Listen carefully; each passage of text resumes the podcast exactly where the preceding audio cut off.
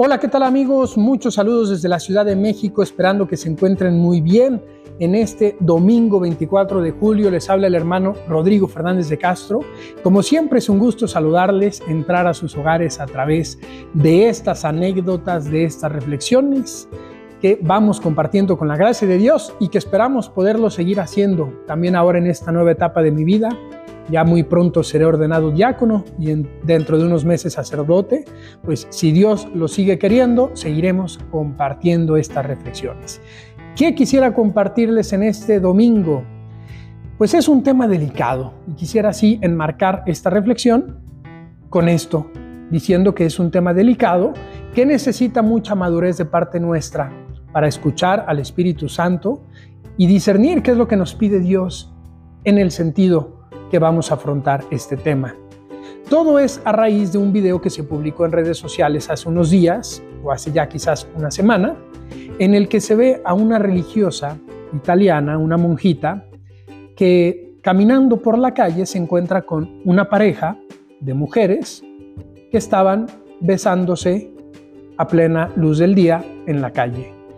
Esta monjita se acerca hacia ellas, las separa con sus manos y se ve que les dice algunas cosas, entre ellas al menos la noticia publicada por una red social dice que pronuncia las palabras el diablo.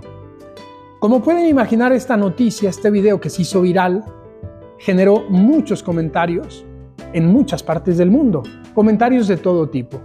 Yo les ofrezco aquí, ante todo, un resumen de los principales comentarios que leí en esta noticia. Por un lado, estaban los que aplaudían esta manera de reaccionar de esta religiosa, que como les digo, tendría yo creo unos 75, 80 años, y aplaudían esa reacción diciendo que la iglesia necesitaba este tipo de testimonios, de personas que no tuvieran miedo de hablar con claridad, de defender la verdad, que percibían que en la iglesia hay mucha tibieza muchas veces en decir las cosas como son. Y entonces aplaudían este tipo de reacción, este tipo de acciones, en este caso de esta religiosa italiana.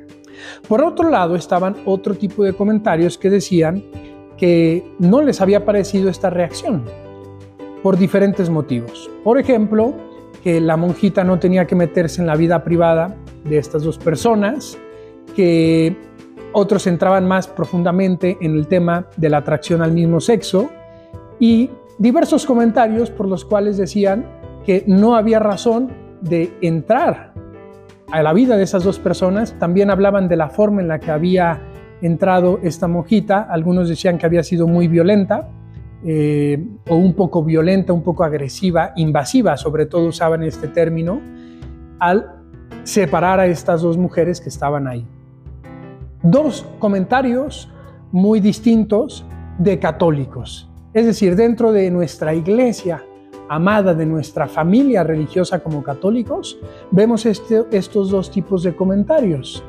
Y yo fíjense que le he dado muchas vueltas a este asunto y creo que pues realmente es importante que todos como católicos este tipo de cosas las profundicemos, las llevemos a la oración.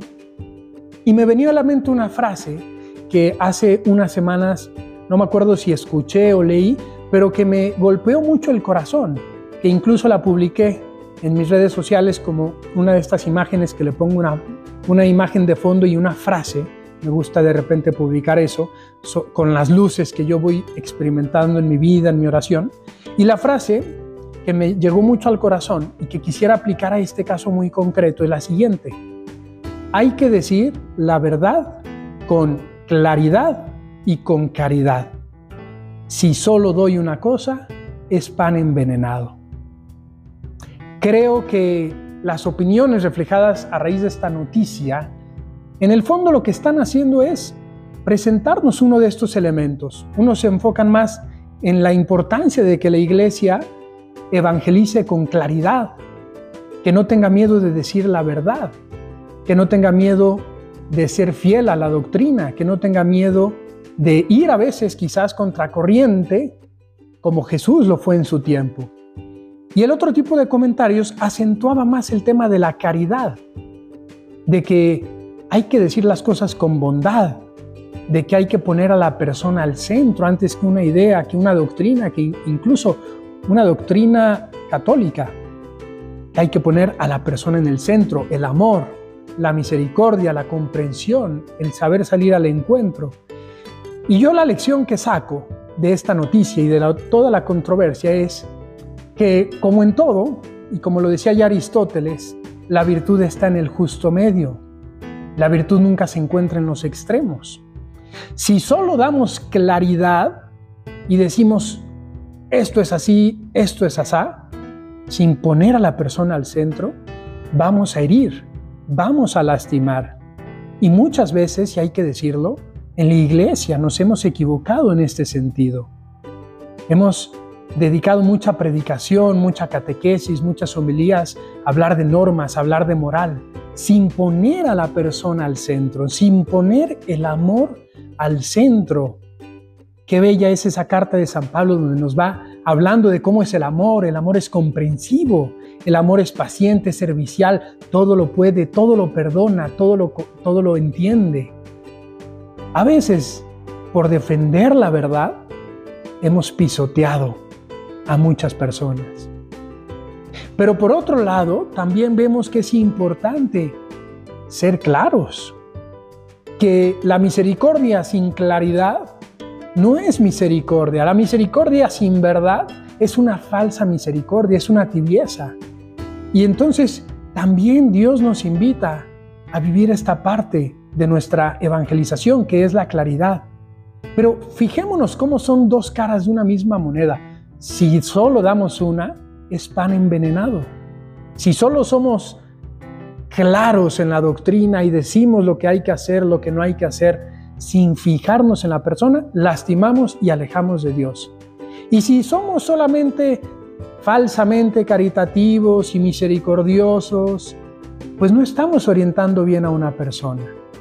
Qué importante, por lo tanto, queridos amigos, es que pidamos al Espíritu Santo nos ayude en todo momento a vivir estas dos facetas de nuestra vida, ser claros y ser caritativos. Si vemos a Jesús en el Evangelio, siempre lo fue así. Jesús cuando tenía que decir una cosa la decía, pero la sabía decir con una manera que era bien, bien querida, bien aceptada. Y si alguna vez no lo era, era porque el corazón de la otra persona estaba cerrado. Eso también puede pasar, pero no porque la forma en la que Jesús lo hiciera fuera mala. Hay una frase que me gusta mucho, que la he aprendido en la Legión, que va muy relacionado a esto y dice que hay que ser firmes en el fondo y suaves en la forma. Firmes en el fondo, en comprender la verdad, en defenderla, en aceptarla, en propagarla, pero suaves en la forma una forma que no dañe, que no lastime, que no haga sentir menos a, a, otra persona, porque ¿quién soy yo para hacer sentir al otro menor que yo? Como si yo fuera perfecto, como si yo fuera ya santo. Todos tenemos nuestra lepra, todos tenemos nuestra parte de nuestro ser que está muy oscura.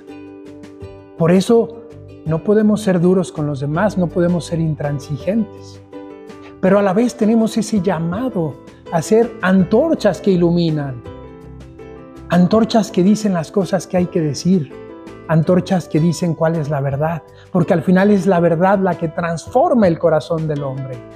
¿Cómo podríamos resumir esta reflexión, queridos amigos? Perdón si me ha alargado y perdón también si el tema merece más tiempo y no le dedico el tiempo que eh, que, requeriría este tiempo. También espero que si hay alguna inquietud a raíz de este tema me puedan escribir, me puedan contactar y lo podemos seguir profundizando con mucho gusto. Pero ¿cómo podríamos resumir esta idea que he tratado de expresar? Miren, hay una encíclica muy bella que les recomiendo mucho leer del Papa Benedicto XVI, que une estas dos facetas que necesitamos adquirir en nuestra vida, en nuestra predicación, en nuestro ser cristianos del siglo XXI. Y es la encíclica de, así llamada Caritatis o Caritas, perdón, in veritate. Caridad en la verdad. Y magistralmente, como siempre lo ha sido Benedicto XVI, va uniendo estas dos facetas tan importantes. Ser caritativos y ser también, como él lo tenía en su lema de papa, cooperatores veritatis, cooperador de la verdad. Dos caras de una misma moneda que no se contradicen, que no se contraponen, sino que al contrario se complementan.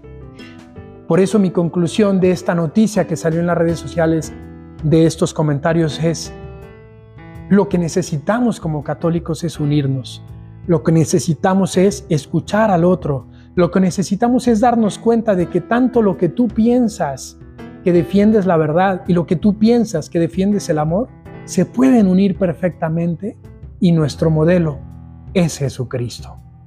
Pidamos esta gracia para todos nosotros, para vivir así nuestra misión como católicos, para formar así a las nuevas generaciones, a nuestros hijos. Si alguna vez hay que corregirlos, que, sea con caridad y con claridad.